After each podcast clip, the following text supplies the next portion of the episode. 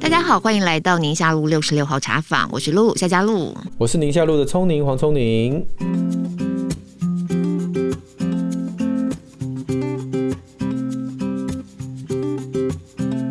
要聊一下，我觉得现在很多家长啊，同样都觉得有一点点担心跟困扰的，因为孩子们上网课的时间呢、啊，从大概五月中下旬吧，十八、十九号开始嘛，然后第一次是延到了六月十四号，那现在会延到六月二十八号，也就是直接就接着暑假了。嗯嗯嗯。那目前这个时间点虽然没有宣布说暑假营队是可不可以开。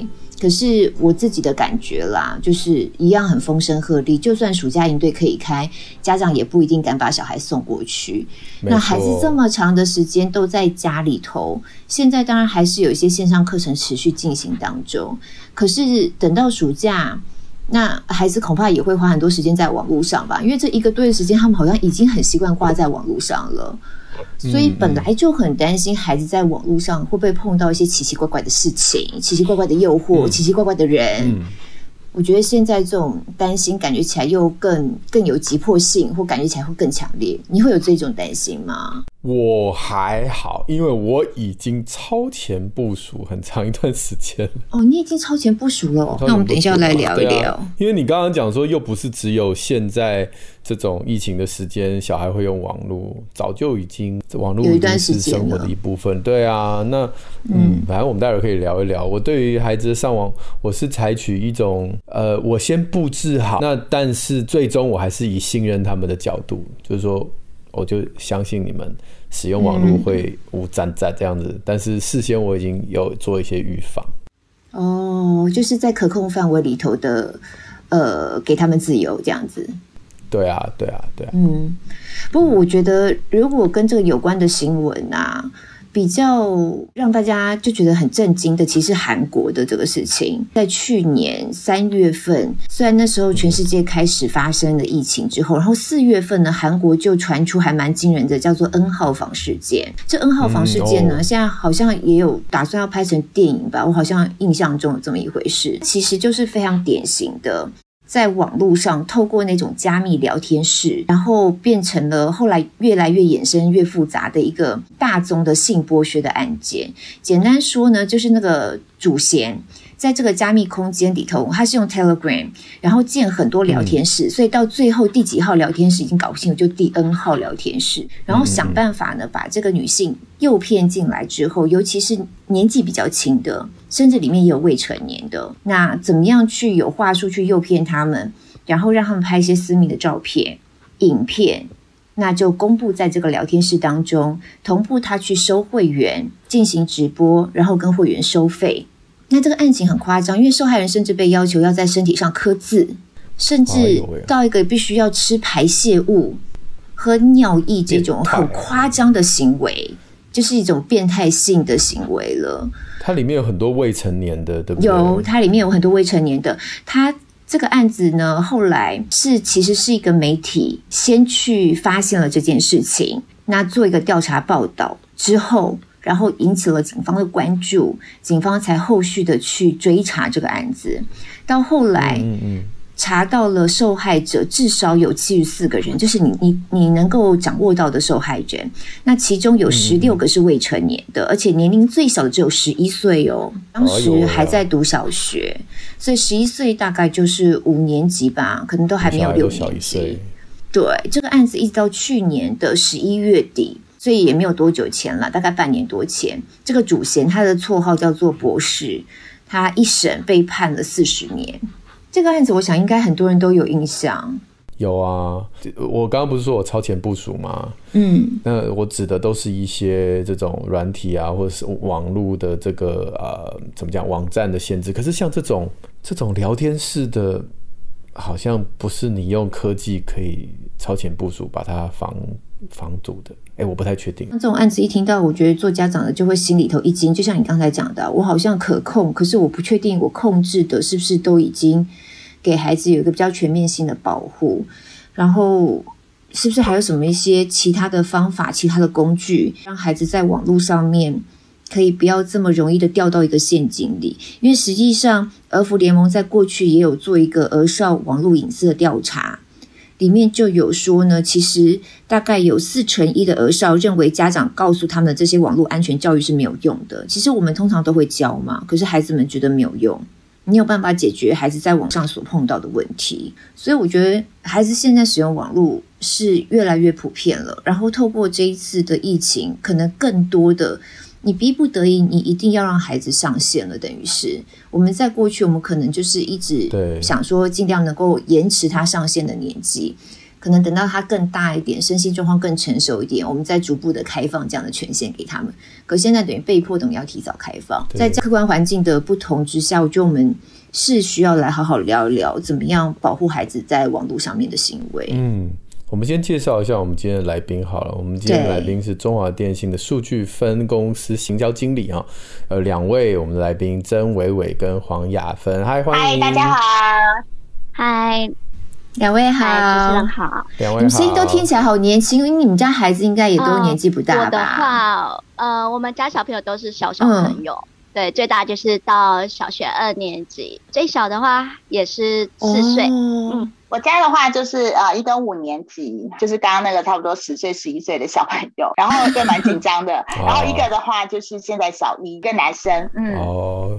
其实伟伟的孩子跟我们的孩子是比较同年的，年纪比较相近的，会开始担心，对，会开始担心了。或者是我们三位就聊一聊，那那个雅芬就 是先一下，是不是？我的是小小孩的角色。我的意思是说，我们三位有没有真的如同刚才那个呃儿福联盟的状态，就是孩子告诉你说。我你教过我在网络上什么事情，可是我做不到，有没有？我先开始。我的孩子曾经他要去注册那个 Twitter 账号，嗯，他那时候就是一定是未成年嘛，因为现在根本他现在也才十二岁。然后他注册到一半被我发现，因为就会有传那个简讯嘛，就是说是什么需要认证之类的啊，因为他用我的 email 嘛。嗯，那我我就问他说：“你为什么？”这个要做这件事情，他说，因为他想看 NBA，因为有很多的 NBA 的影片是用 Twitter 的影片分享出来的，那他没有账号，他没办法看那些影片，这样，那我就我就有告诫他，我说你你现在这个年龄申请 Twitter 账号是是不合他的网站的规范的，然后而且我可以告诉你某些危险这样子，那他他听得懂，但是他就告诉我说，那那怎么办？对，就是他想看这些影片，他也没有想要做坏事，他也没有干嘛。但是，嗯，这我觉得这可能就是其中一个我爸妈告诉我上网安全事项，但无法解决我想要看 NBA 影片所遇到的问题。所以后来你有让他申请吗？Twitter 这个？当然没有啊，当然没有啊。嗯、我刚刚讲说没看到就算了，了但是我给他，我给他花大钱，因为我就买 NBA 官网的账号。哦，哇哦！可是我觉得很多家长不会这样子，那官网当然就要钱这样子，嗯，对啊，你就只好解解决他的问题，就是从这另外的方法处理嘛。然后前一阵子他跟我说他要 Gmail 的密那个 email，那我就说，可是你这个年龄一样巴拉巴拉巴拉巴拉，那他就说，可是因为他有上很多的网课。那这些网课可能都要用 Gmail 账号登录，或者是一些作业啊。那但是他一直都用他们学校的的那个 email，好像有一些限制，就是有些网网站是无法登录的这样。那我也是因为这样，我才说好，我来试看看。那你不要说谎，你在进入那个网站的时候，你要填你真实的这个呃年龄。哎，结果没问题哎。他们现在就是说，你如果年龄不符合的话，他就会说，那你必须要家长没错，没错，那他就有一个家庭账号，对对对对，我们家就是使用这个工具。对，我是上真的是疫情之后，他们上了网课之后，我才帮他们申请这个，才知道说哦，原来 Gmail 有这样的。的 Google 家庭账号，那它里面就可以锁很多东西嘛，就也不是说锁啦，就是说它会有一些把关哦，不管它，因为现在 Google 跟那个 YouTube 是一起的嘛，所以它就会把关说，你如果用这个账号的话，你看的影片是什么等级，你下载的游戏什么等级，然后你也可以去呃，在他的账号里面去浏览他过去看的网站，就是。有没有一些危险？那当然，他也会帮他去做一个筛选。就是我觉得，哦，原来也很多的这一些大的公司也都有在做这一些把关筛选的动作。对对对，对，这是我曾经碰过几个问题啦。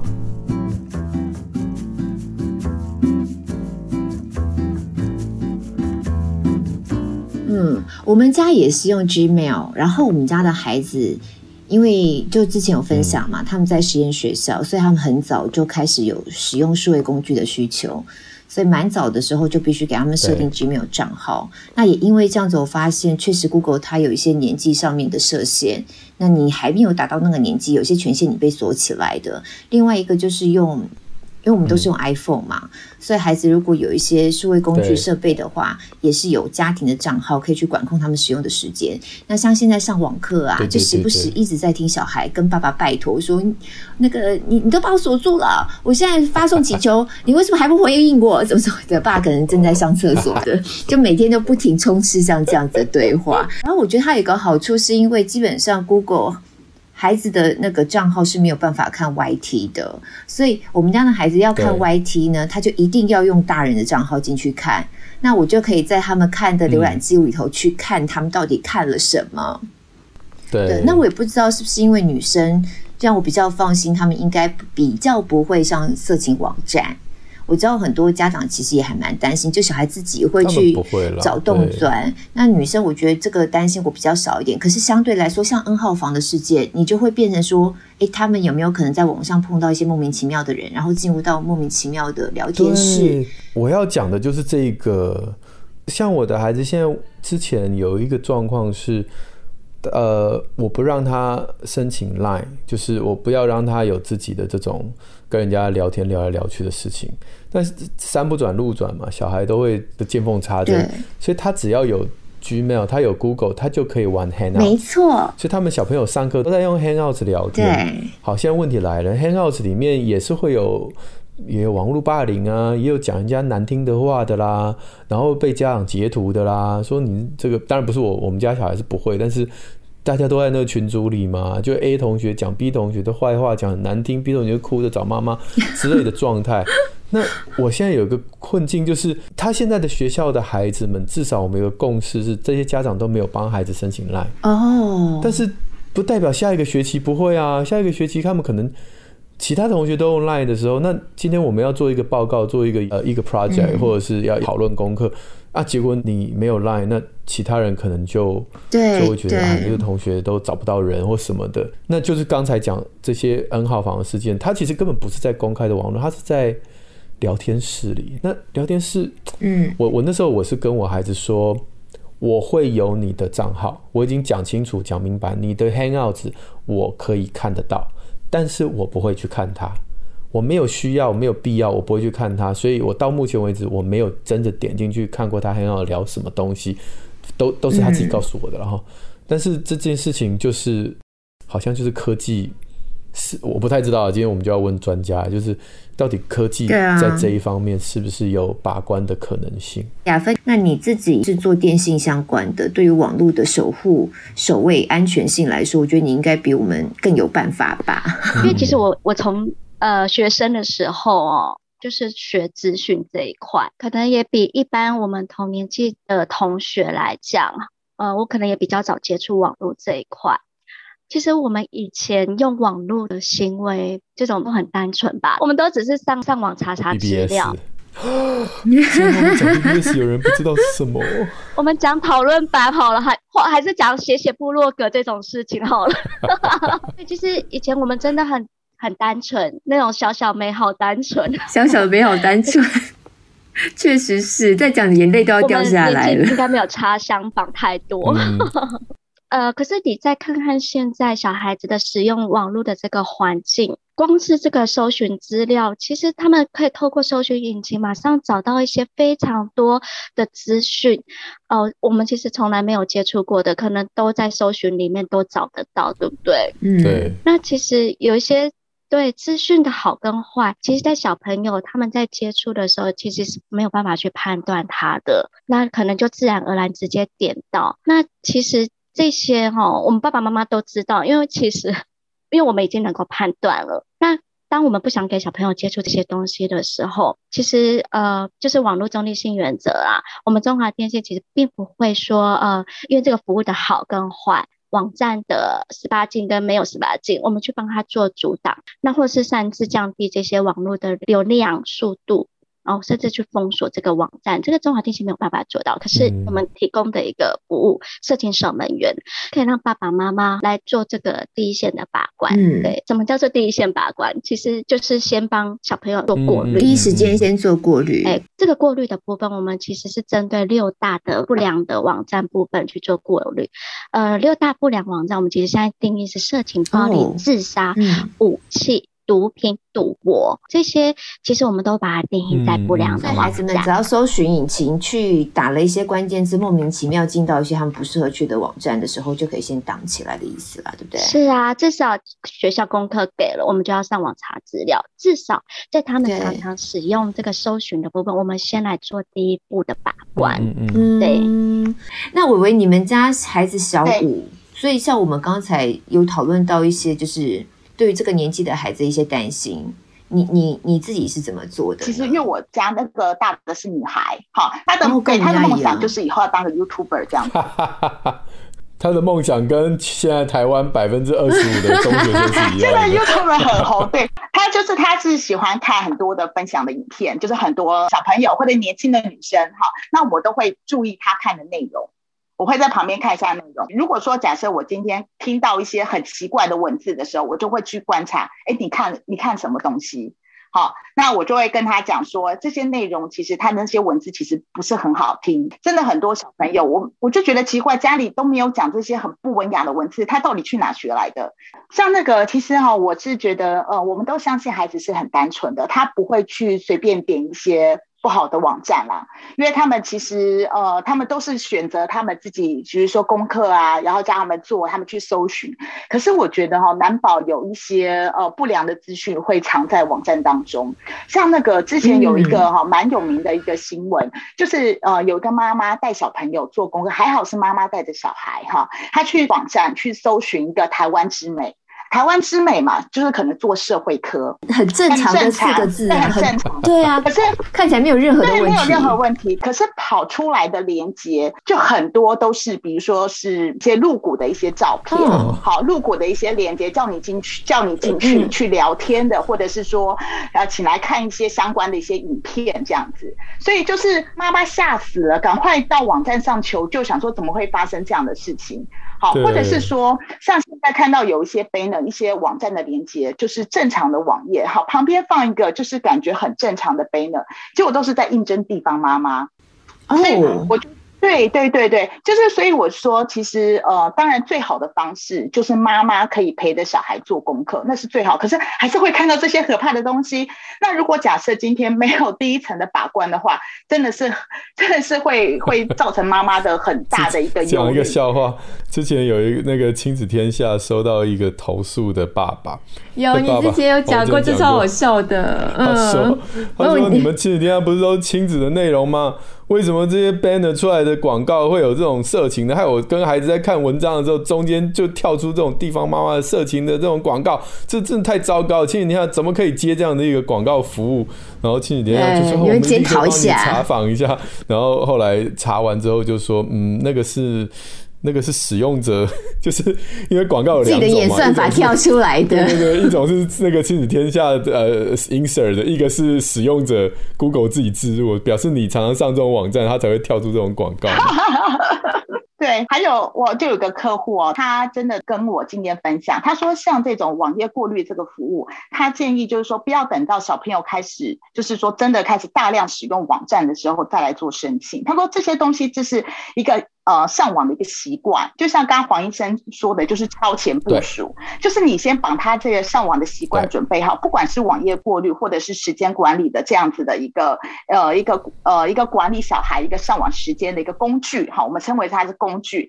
你从小把它训练好之后，长大就不会有一些家庭冲突的问题。不然现在就是很多五六年级或者甚至上国中了，然后大。家长才发现哇，怎么去看到这些网站，或者是为什么上网时间这么长？你现在要管，真的就很难了。对啊，孩子的上网时间其实是爸爸妈妈心中最大的一个痛点哦，尤其是这段时间，现在小孩子都停课在家，到了晚上。甚至半夜都还不睡觉，除了担心小孩子的身体之外哦，其实也都会在想说，哎，这样子一直在网络上面待着，到底他看了些什么？其实我们也可以试着滥用上网时间管理服务。上班完成之后啊，都可以利用我们的时间管理表来设定。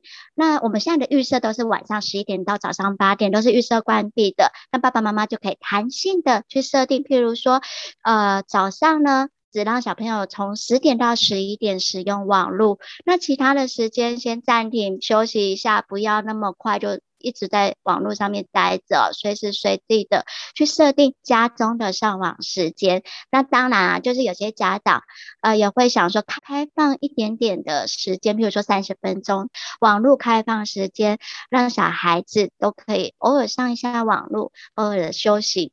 那建议啊，时间管理的 APP 可以下载在爸爸妈妈的手机里面，随时随地的去登录，就可以设定时间管理。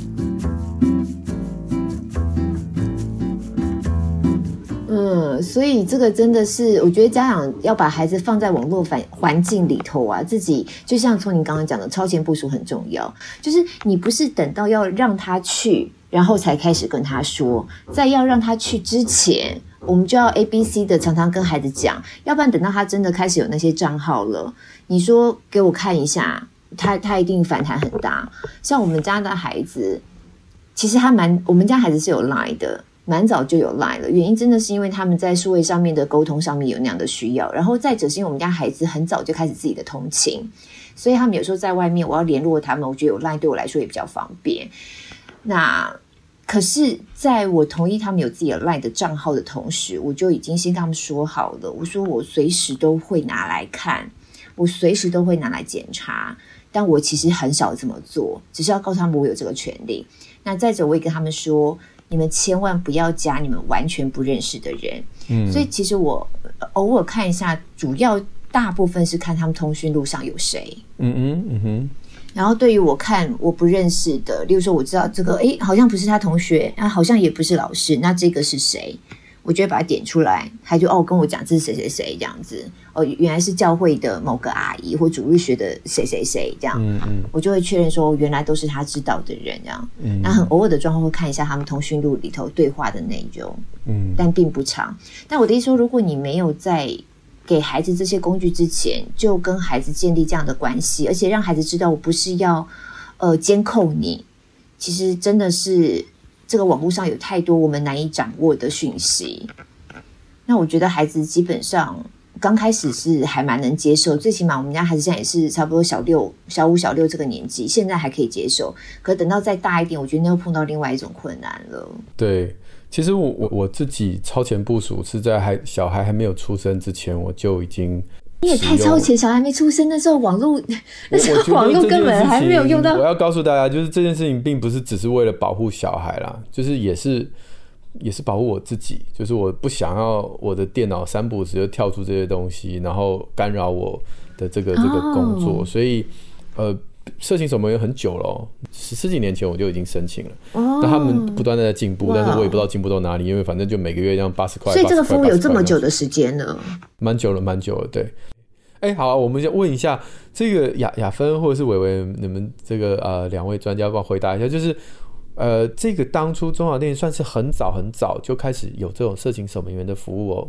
长期以来，这个东西在中华电信的服务当中到底扮演什么角色？就是为什么当初会有这样的一个呃技术或起心动念？这样对对对。呃，其实大家都知道，在二零零一之后，哈，家庭网络就使用越来越普遍。好，那那时候其实也蛮多的那个网络线上游戏。哈，那时候我记得我们那时候中华还有办一个很盛大的一个网络游戏大赛，因为那时候大家都在玩线上游戏。所以其实我们色情守门的服务是在二零零五年的时候推出的啊，所以我们的服务真的也是蛮古老，也是蛮久的一个服务哈。所以呢，我们因为是这样的关系，我们也是参考韩国的一个经验，那我们就跟厂商共同的来讨论，我们是不是应该帮孩子去过滤好一些不好的网站，好，毕竟那时候就是呃，孩子使用网络也越来越普遍。那所以呢，我们就在二零零五年呢，就推出了这样子一个这个色情守门员这个服务。我们呢，就是呃，有最主要的价值，其实网页过滤服务其实很多哈。那我们服务最大的价值就是我们有一个强大的黑名单的资料库。好，那这个资料库呢，我们其实除了呃透过机器人的爬网之外哦，我们还有运用人工的检索哈，所以我们有好几个那个工程师，那他们的话就会每天啊都会去呃观察在网络上的一些不良的资讯。好，然后呢，把它放在我们的黑名单资料库。大家都知道说，其实有很多的有心人士哈，都会把一些不良的资讯放到网站上面，然后甚至我们在聊天的同时，说不定有好几千万笔，好，的不良的网站都放在网站上了。好，所以必须要靠这样子一直不断的去更新这些黑名单的资料库，好，才能够把这个服务可以做得更好。当然，就是说难免也会有些漏网之鱼，所以我们的客户哈也非常的热心啊，会把一些嗯他们自己啊就是发现的一些呃漏网之鱼提供给我们。好，那他们会透过进线或者是在呃官网上面哈，去告诉我们这样的资讯。那我们也透过专业的判断，好，但觉得是不当资讯，我们就会放在我们的黑名单资料库。那这是第一步了，所以就像刚才伟伟讲的，就是这个已经是我们家里网络的常态，就是你使用家里的 WiFi，大概就是只能上网，就是这些奇怪的东西比较不会随便跳出来，这第一点哦。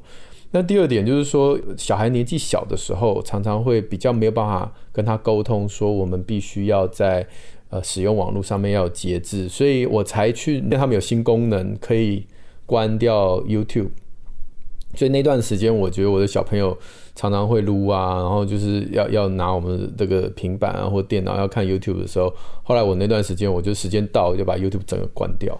那就全家人都没得看，那你自己也没得看呢？偷偷说，其实我们把 WiFi 关掉，然后转成四 G 就可以看。好，这题外话。那段时间我们曾经有做过这样的一个筛选，但是后来小孩又在长大了，他我发现他们自律能力比较好。我现在已经 YT 又打开了，那这呃就是只剩下筛选内容的部分，但是时间上我就没有再用这些计时器啊，或者是整个关掉这件事情。那很多人就会觉得说，我们这样是不是？呃，太太保护小孩了，然后尤其这种色情暴力的问题，他们一定总有一天在青春期，而且刚刚提到说上网点到那还是小事，那个他们不没有去点就没关系，大部分都是同学传的。哦，哇，都都是同学在在对，一定就是同学在 LINE 里面传，或那天就很好笑啊，因为我我的 YouTube 呢以身作则，所以我自己有有用严格筛选，但是我儿子。我不知道当初我帮他设严格筛选，他自己偷偷把它解掉，但解掉也没有关系啦，就是因为还有色色情守门员还在，所以解掉也没有关系。但是就是中间会有一个呃，就是没有那么糟糕，但是又被我严格筛选筛掉的那一群影片，是他看得到我看不到，但我不晓得，但他同学就寄给他一个这种。YouTube 讲的一些稍微有点带脏话的，我在猜，所以他觉得很好笑，他就传给我，嗯、说爸，你看那个超好笑，我就点不开这样，我说我点不开，他说怎么会？我点得开，我说你点得开，我点不开，那代表你，你手机拿拿来检查一下，哦，对，突然之间眼睛就呃漂移了起来，因为他自己把它关掉了，那没有关系啊，这这他现在也比较大了，其实很多人就说你这样子锁，那你要锁到几岁？那我我心里面想的，真的其实就是十八岁，因为十八岁以后我没办法了。那我我这样做其实是有理由的，因为有很多的研究都告诉我，我我知道这个世代你要把这些色情跟暴力去除掉是不可能的。可是至少在他青春期的大脑，你你铺路时间越长，或铺路时间越这个暴力的成分越高，或者是色情成分越严重。其实对他的大脑是影响越大，嗯，那尤其是男生哦，哦。这个阿姆斯特丹大学这个一二零一六年就曾经分析过过去这二十年的色情使用跟青少年的影响，不是成年人哦，成年人我就不管了，青少年这些色情使用的。的这个这个这个影响，其实跟亲子关系、跟性关系、跟性别的刻板印象、跟性这个对对对不不正确的性行为都都有关系。所以这是色情。那暴力的话，之前我我写过一篇新加坡的研究嘛，他们就青少年的大脑很容易被被暴力的画面影响，然后他们会在现实的生活中，在心理测验上面那个暴力的气质就会产生，而且那个跟他玩的电动玩具的暴力程度有关。跟他的时间没有关。听到听到听清楚哦，跟他玩的游戏的暴力程度有关，跟时间不见得有关系。也就是他玩五分钟跟玩五十分钟的人，在心理测验上面的暴力其实是一样会提高的，嗯、而且而且那个跟他的年龄越低。影响影响越严重。我现在有查到，就是美国这一起枪击案呐、啊，是在佛州。然后呢，其实是两个孩子，一个十四岁，一个十二岁。十四岁那个是小女生，那十二岁是男生。他们跟警方搏火半个小时，哎，还互相这样子射击半个小时。那这两个孩子是从少年之家逃跑之后，闯到民宅偷了里面的枪。后来被逮到之后呢，他们就说他们是在仿效一个电玩。叫做 GTA 侠盗猎车手，啊、就像你刚才讲的哦，真的哦。侠盗猎车手是所有有在做暴力的电动玩具的研究，都一定用侠盗猎车手是其中一个这个这个他们的指标，因为小盗猎车手就是你你你在路上开着车，然后到处乱杀人啊，嗯。哦，真的，你看，对对对，所以这个真的是女生都不知道，都男生。可是这个你看犯案的其中有一个就是女生啊，就像你刚才讲那个，其实影响真的很大。嗯，对对，所以这些东西都不是我们成年人说，比如说我现在偶尔也玩一玩打打杀杀的啊，我也没怎样啊，我人好好的啊，我很正常。我我们不要用成年人的大脑去解读我们青少年的大脑，我觉得这件事情是一个风险。那你刚刚讲到那个，就曾经有一个研究也是这样，他们给一群小朋友看两种影片。一种影片里面是有枪，一种影片是没有枪。那看完影片之后呢，这两组小孩就放到一个呃一个房间，让他们自由的玩。但他们在这个房间的抽屉里放了一把枪，假的啊、就是当然不可能是真的，但长得像真枪一样。那这个小朋友东摸西摸都会乱开抽屉，哎，就开到了。然后开到之后，刚才看那个一般影片卡通的小朋友拿到枪就哎，这个是什么？这是一把枪哎，哦，就放回去。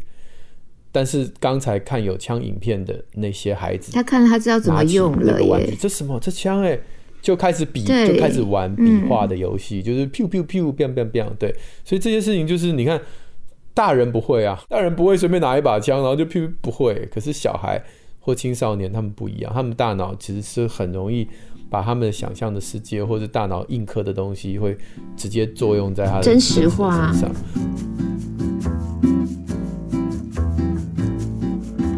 是以爸爸妈妈的角度来看这件事情了。其实我们都是不希望小朋友碰触到这些。就像刚刚两位刚刚有提到的，这些其实呃，不管是 Line 哦，或是呃，可能再大一点，可以开始喜欢玩 IG 了。这些都是我们觉得说，哎，我们是不是有一个责任，可以帮爸爸妈妈来一起把关哦？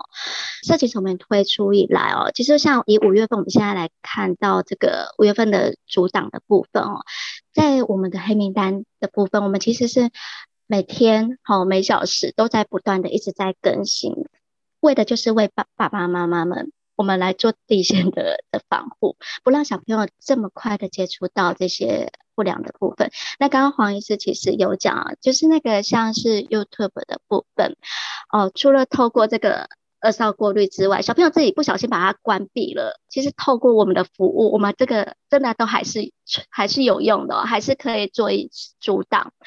对啊，那像黄医师刚刚也有提到。自己也想看的时候，我们也有家长账号的功能，可以让爸爸妈妈登录去享受，继续看下去，不会被我们的服务主导。其实真的不用把那个呃网络全部关闭啦，其实有家长账号这个功能可以去申请的。诶，那社群的部分嘞？社群部分我们就是 FB 的部分，我们可以帮爸爸妈妈做把关。那当然，呃，他看到的这些图片部分，在他点进去。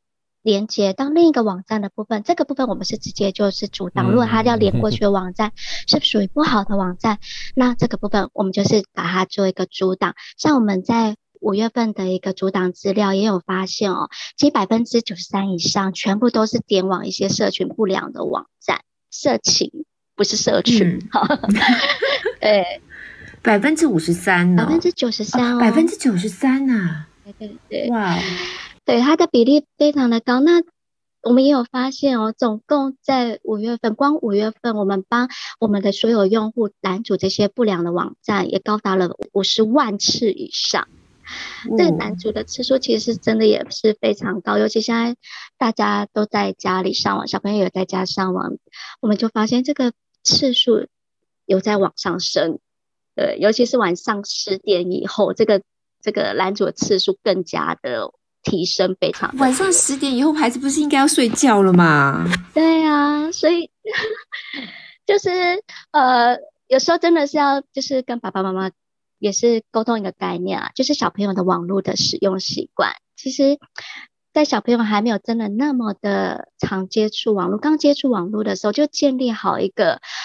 呃，我们全家说好的一个网络规范，可能就睡觉前，是不是大家把手机都拿出来，嗯、晚上就好好睡觉了，就不要再上网了。我现在打开我们的那个呃色情守门员的，因为我自己有申请啊，我发现功能都真的变多了哈，它有五个钮哈，一个是阻挡影音串流，就是把 YouTube 关掉啊哈。阻挡社群软体应该就是 Facebook，阻挡购物网站，这个到底要锁小孩还是锁妈妈呢？可恶，怎么会有这个功能？可恶、嗯！对对对，还有一个叫阻挡游戏。购物网站其实我们其实是防止小朋友有时候会乱乱买一些东西呀、啊。那当然有一些家长们哦，可能也会用这个功能来防一下爸爸或妈妈。这个我们也有听到过，这是没有 错的。防止另外一半，所以有得到有得到客诉的电话，发薪水贴马上关。嗯、对，好，然后对对，YouTube 严格筛选模式，对吧？还有一个那个阻，像刚才露露提到阻挡的这个游戏平台，那。他我我不太懂哎，阻挡游戏平台是什么样的游戏？这这个我我是没用过。呃，这边大概来讲一下啊，其实我们大部分的游戏线上游戏哦，都会透过一些比较热门的平台，然后来开放让所有的呃游戏玩家们去线上下载，账、嗯、号登录之后就开始玩游戏。那现现在我们色情守门员是呃针对这个现在主流的三大平台哦，像 Steam 啊，嗯、哦 Epic 这个三大平台部分，我们会去做一个主导。还有、嗯、就是在该玩的时候，你可以让小朋友玩；哦、可是不该玩的时候，可以透过我们的这个功能，游戏关闭的的这个管理部分去做一个设定，然后不要让小朋友整天都在。接触玩这些游戏，那当然下载了什么游戏，爸爸妈妈真的一定要随时随地关心一下小孩。真的，我印象中啊，在过去曾经播到有一个新闻啊，就是针对小小孩的 YouTube 影影片，他会用像佩佩猪啊或艾莎什么之类的，然后来去吸引孩子。结果点进去看了之后呢，那个佩佩猪突然就变成一个什么电锯杀人魔之类的，就开始喷血啊，嗯、那种。那个挡得住。那个挡得住，这个你看我们家两关嘛，这个色情守门员挡一关嘛，然后你自己的 YouTube 的那个啊家庭账号再挡一关，那个我们都看不到。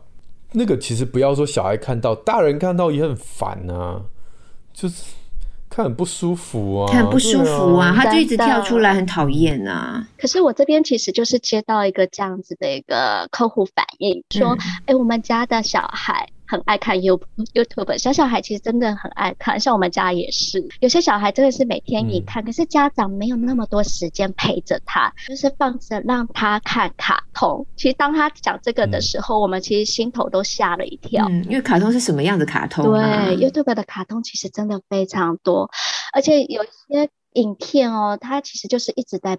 就是播完了一集，下一集继续播放。可是当他的下一集播放的时候，这个客户他就说，他就看到了一个暴力佩佩猪。Oh. 他说这个佩佩猪会拿着刀，然后去刺杀他的弟弟。这个这个其实真的，对他的弟弟是乔治，没错。嗯、对，他就看到这样子影片的时候，他吓到，他说他奇怪了，YouTube 的上面影片不是都是。适合合家观赏嘛？哦，那其实这时候我们就是有跟他讲到，其实 YouTube 上面的影片啊，其实都不是完全是适合小朋友观赏，所以我们就试试看看色情守门员的功能哦，这个过滤儿少过滤的功能，至少小朋友在看的时候，比较不会这么快的直接接触到这些不良的影片。嗯，其实我觉得哦，像这种 YouTube 的部分，有时候像小朋友还可以管的时候，我们就是尽量坚持着我们的。原则.我们的岗位，让小朋友提供好的、好的内容让他去看。我偷问一下哈，这个像我们像这个服务，全部通通都是跟着 WiFi 走。可那如果我今天我的四 G，我的手机或者是对、呃、对对，就是用四 G，它它它中国电信也有类似，或者是电信公司也有类似的，就是把这一块也像是。对，色情守门员一样的，这边可以是提一下，我们其实，在行动的部分，我们也有色情守门员的服务。所以，如果真也是、啊、真的吗？对对对，是我们行动客户的话，也都都可以来做申请。立刻来，哎，可是是啊，可是我的 我是我是医院的门号，哎，我好像要跟医院申请。主要是孩子啦，如果希望帮孩子把一些不好的东西隔绝的话，就即使他是用。行动通讯对，还是可以申请、啊呃。其实我觉得我们的服务哈，还有一个最大好处，嗯、就是申请之后不用怕小朋友去把它移除。嗯，因为像是市面上有一些是管理的工具部分，都是必须要下载安装。可是像中华电信的这个色情守门员服务，我们是申请之后，我们直接从机房端哦去帮客户的讯号上面去过滤这些不良的东西，其实就是。比较不会被小朋友就直接关闭或源头式管理，就对。对，我也要做一个稍微的总结啦，就是像你现在上网看色情守门员，你搜寻一下，你就发现年轻人也整天他们在那边讲要怎么破解，有人偷爸妈的密码啦，有些人用跟人家用蓝牙直接就是那个用别人的网路啦，反正其实他们也有各种破解的方法，所以我觉得这比较像是。就是圣经里面呢，就是说不叫我遇见试探，就是你只是希望我不要遇见这么多的试探，但是他真的要真的要闯关也也不是那么难，对小朋友来讲，就是青少年而言，他已经很聪明了。所以我我我个人还是觉得，在研究当中告诉我们，会在网络里面，不管是沉迷于暴力的游戏，或者是色情，或者是时间无法掌控。这些孩子他们都有一个共通的一个危险因子，我当然不是说一定是这样，但是他的共通危险因子就是亲子关系的紧绷或者是不好。所以也许我们今天设这些东西，并不是要盖一个网络监牢，我们要做的事情只是减少我们暴露在这些试探跟诱惑当中。可是真正能够让你的孩子自律，然后像我们以前一样，说老实话，刚刚说我们以前的网络都是单纯这个这个天真活泼。倒也不是啦，哈，你也知道以前我们那个宿舍里面的那个那个什么 FTP 是不是？那个也是到处什么影片什么通通都有啊。哦、对，所以以前对对对，也并不是什么真正美好的时代。但是为什么我们会有节制、有斩斩这些这些过程？绝对不是说因为有一个人盖了一个网络监牢，让青春期或者让大学的我们能够就是。就是就是就是没办法 approach。其实我们是是因为自己的内心、自己的大脑会有一个坚定的力量，说哦，这个东西适可而止。有时候好奇，但适可而止。但是这个力量从哪里来？根源还是在我们跟他们之间的亲子关系。所以，我我想，色情守门员能够挡的，没办法，没有办法把最后这一步，就是我们的信任感。就像我刚刚提的，现在我的孩子，其实我是蛮信任他们的。哦，有的时候我的呃妈妈就是孩子的阿嬷，看到小朋友在看一些 YouTube，哎、你们看什么啊？你们看一些乱七八糟的影片啊？小孩会生气嘛？我就会跟他讲说：“妈，你不要这样。我我是跟他，我是相信他，我会我会不断传达说，我相信你们，我相信你们不会乱逛，我相信你们会有节制，我相信你们同学传给你的东西如果不好，你们点开好奇点开会立刻关掉。我相信你们。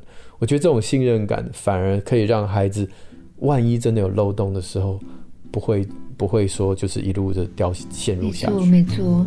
没错。所以从你刚刚在讲，我觉得我们过去开始接触这种网络环境的时间呢、啊，毕竟差不多我们大学了。那跟现在很多孩子在很小的年纪就开始接触，心智上面的成熟度，我觉得其实落差还蛮大的。那再者是因为现在。就像你刚才讲的啊，孩子就是网络原生代，他们会使用的工具跟方法，跟那个技巧都比我们成熟很多。你真的要给他一个密不透风的空间，根本也不可能，他一定找得到洞钻。所以回到最终，即使我有这个色情守门员可以做一个基本的防护，但最后还是必须回归到亲子之间关系。就家长到底有没有真的很关注，或是彼此之间关系好的话，孩子会不会非常坦诚的跟父母去分享他在网络上的行为，他在网络上跟人家聊些什么？确实我，我我其实我也是像你一样，我我虽然给孩子开出了这些条件，嗯、可是实际上很少真的去执行，也是基于对他们的信任。那你就发现，其实孩子自己会跑来跟我说，嗯，嗯如果说他在社群里头跟同学之间互动。哪些同学怎么样？他觉得不舒服，他甚至会截图下来给我看，然后问我说：“那他现在该怎么办？”嗯嗯，嗯，对。那其实我觉得，在以以像这样子的互动方式，嗯，就会比起你好像很时时刻刻很担心、害怕，不知道孩子到底处在一个什么样的网络环境来说，我觉得那个是最根本的啦。就是彼此之间的关系够好，孩子也知道说。网络世界有很多未知，可能会伤害到他们。他他很相信说，他父母亲给他的是保护，而不是限制的时候。那我觉得是是最根本的，像能够发挥作用的力量。啊，他如果传什么东西给我看，里面有一些就是稍微有一点，不管是性暗示啊，或者是暴力啊，或者是一点点的这种脏话，我反而会跟他一起看。我如果跟他说你看什么，关掉，那么他以后就再不会跟我分享了。他不跟我们分享，我就没办法知道他现在同学之间传什么啊，所以我反而就会说，哎、欸，这好好笑，我跟你一起看。嗯、那反正就像我刚刚讲的，我们家的网络那个东西，再怎么暴力，再怎么说脏话，也都是轻微的啦，不不会到太夸张，也不会夸张到一个程度。我觉得这个、嗯、这个反而是我现在目前孩子十二岁的时候我的策略了哈。哎，我我倒是要讲一件事情，你看我们今天录音的时候啊，都有点 lag。然后我就在想说，我不知道是露露的问题还是我的问题，因为我们现在家里面四个人都在上线，一个孩子、两个孩子都在上课，而他们上课都是影片，然后我老婆上班，然后我现在在那边录 podcast。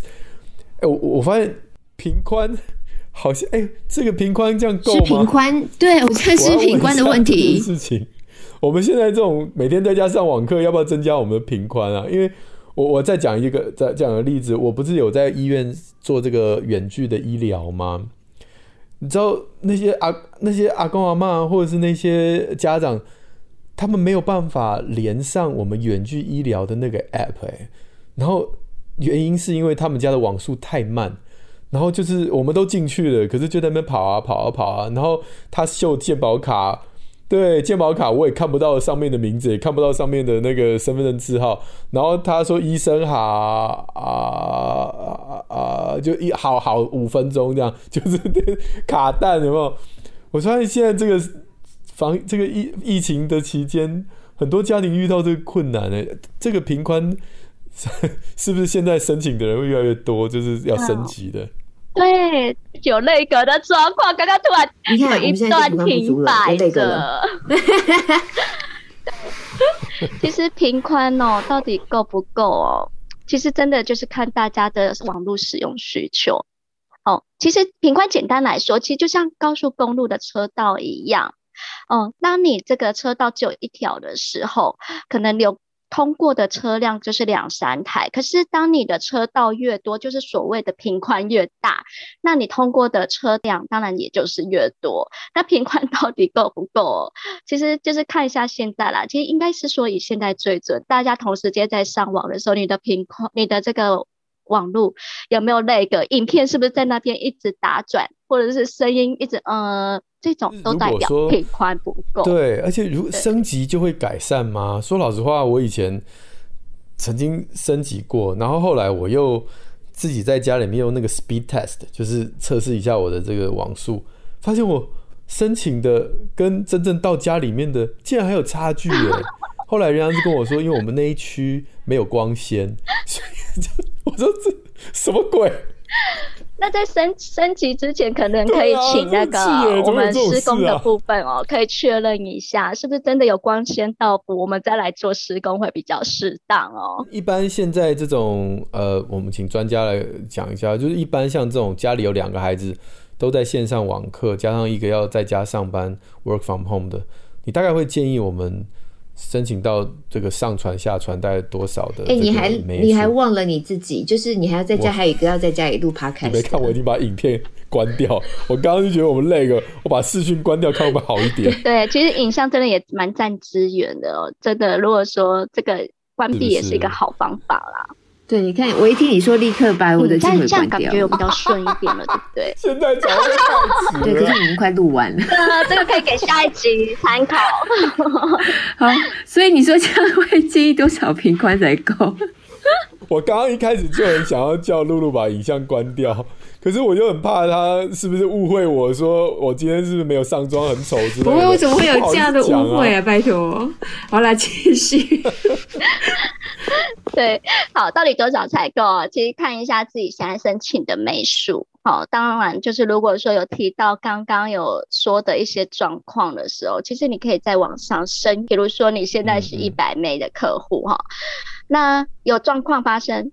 可以跟客服先询问一下，嗯，那先了解一下是不是硬体部分。如果假设不是的话，那建议就是往上升升一级来试用看看，在感受上就有差，非常差很多。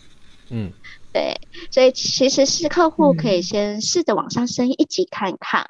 嗯，哦，那。当然，我们也有这个鉴赏期啦。如果说你觉得，哎，这个网上声音节还是不不实用，可以在网上也可以，或者是再回到原本的速度都 OK 的。嗯，对呀、啊。OK OK, okay.。哎，升级之前是不是有一些要先注意？像我刚刚讲那个，你家没有光纤这件事情，升级就没用嘛。然后我知道还有一个是那个。哦 router WiFi 分享器太旧，好像有，没错，是不是？对不对？就是你提醒一下。对，就是我刚刚有提到，就是硬体面的部分。哦，可以先检查一下自己的那个分享器，是不是就像黄医师说的，有太旧的状况？太旧，当然建议。换一个比较新的，或是 Mesh WiFi 也非常推荐给大家。它的这个频号，呃，讯号的的这个接收发送能力是更好的。就看大家需要多少的量来使用了啦。哦，对，尤其是尖峰时刻，真的建议大家频宽的部分，如果真的不够用，再往上升。而且现在有非常多优惠，大家都可以去上网到我们门市来看一下。哦，都。有短时间的租用方案，也有就是在家学习的方案，跟亲子天下的赠品合作，然后也有提供那个 M C 空中美语的赠品，这个都非常的丰富。好，那我们今天节目录到这边也差不多了，那我们最后还是有推荐的书籍啦。我自己这边是有看了一下，因为还记得我们节目一开始讲到这个 N 号房的这个新闻事件吗？所以。我去找了一下，我发现有一本书即将就要出版，所以它现在还没有出，但它很快就要出来了。它叫做《你已登入 N 号房》，韩国史上最大宗数位性暴力犯罪吹哨者的一个呃著作，它叫做呃《追踪团火花直击实录》。所以其实这本书呢，它算是一种报道文学。那他现在还没有正式的出版，所以我也大概只是看了一下。可是看了一下，我觉得我非常的有兴趣，因为包含它的目录里头有分不同的呃内容的重点，有一个内容重点就是他们当初是怎么样去调查了这个新闻事件，然后把它变成举国关注，然后揭发了这么 这么恐怖、这么丑陋的这种性犯罪的一种手法。那包含后面的章节当中有去提到说，那。他从这些事件的被害人、加害人的一些分析里头去看到，我们应该要怎么样去防止，以及目前在网络犯罪上面目前看到的一些一些现状跟一些发展的趋势。对，所以这本书我现在在博客来的网站上，我还没有很明确看到它实际上出版的时间是什么时候，但应该就是最近了。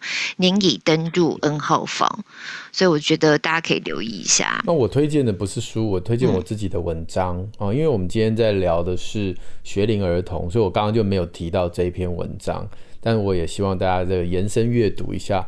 呃，你就搜寻黄聪宁，然后搜寻网路晒娃哈。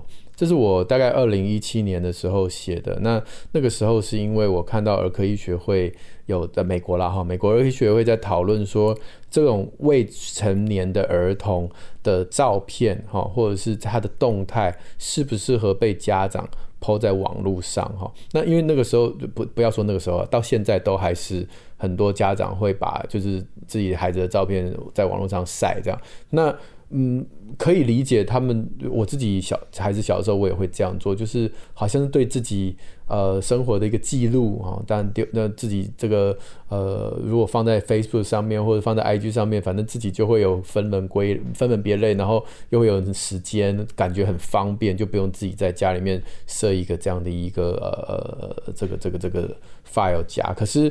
这是这个在网络上公开的照片，可能啦，在孩子长大以后会有一些些麻烦。比如说，比如说，如果你的同学搜寻得到你小的时候穿尿布的照片，哦，比如说你的同学可以搜寻到你小时候生病长荨麻疹的照片，啊，裸体的照片，或者是搜寻到你小时候坐在爸爸的百万名车上的照片，其实这都可能会影响到你这个孩子长大以后。他的人际关系啊，嗯，不管是呃这这个嘲笑啊、霸凌啊，或者是错误的认知啊，以为你家超有钱啊等等的，那更不要说你现在 po 的这个年龄，如果是小小孩，如果真的有恋童癖，他知道你家住哪，他看到你出没的公园就知道那是啊在哪一区，他可能知道。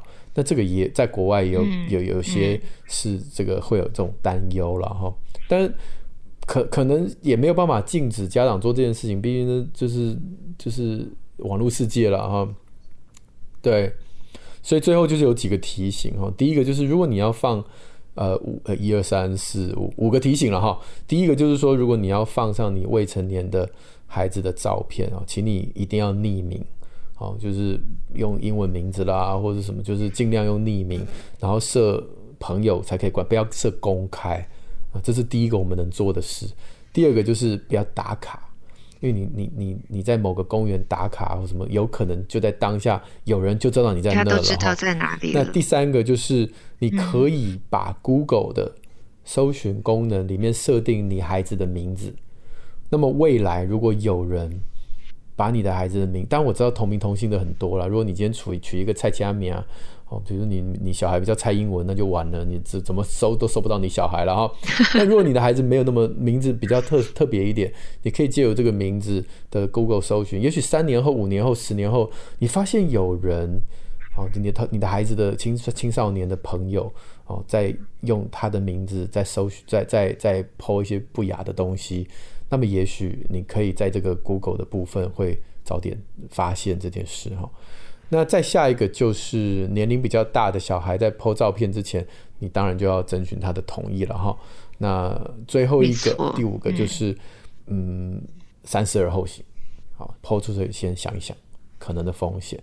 那我我觉得这个提醒在我当时我孩子还年纪小的时候，我觉得很有帮助。所以我小孩从三岁之后。嗯，我几乎就不太让他们露面了。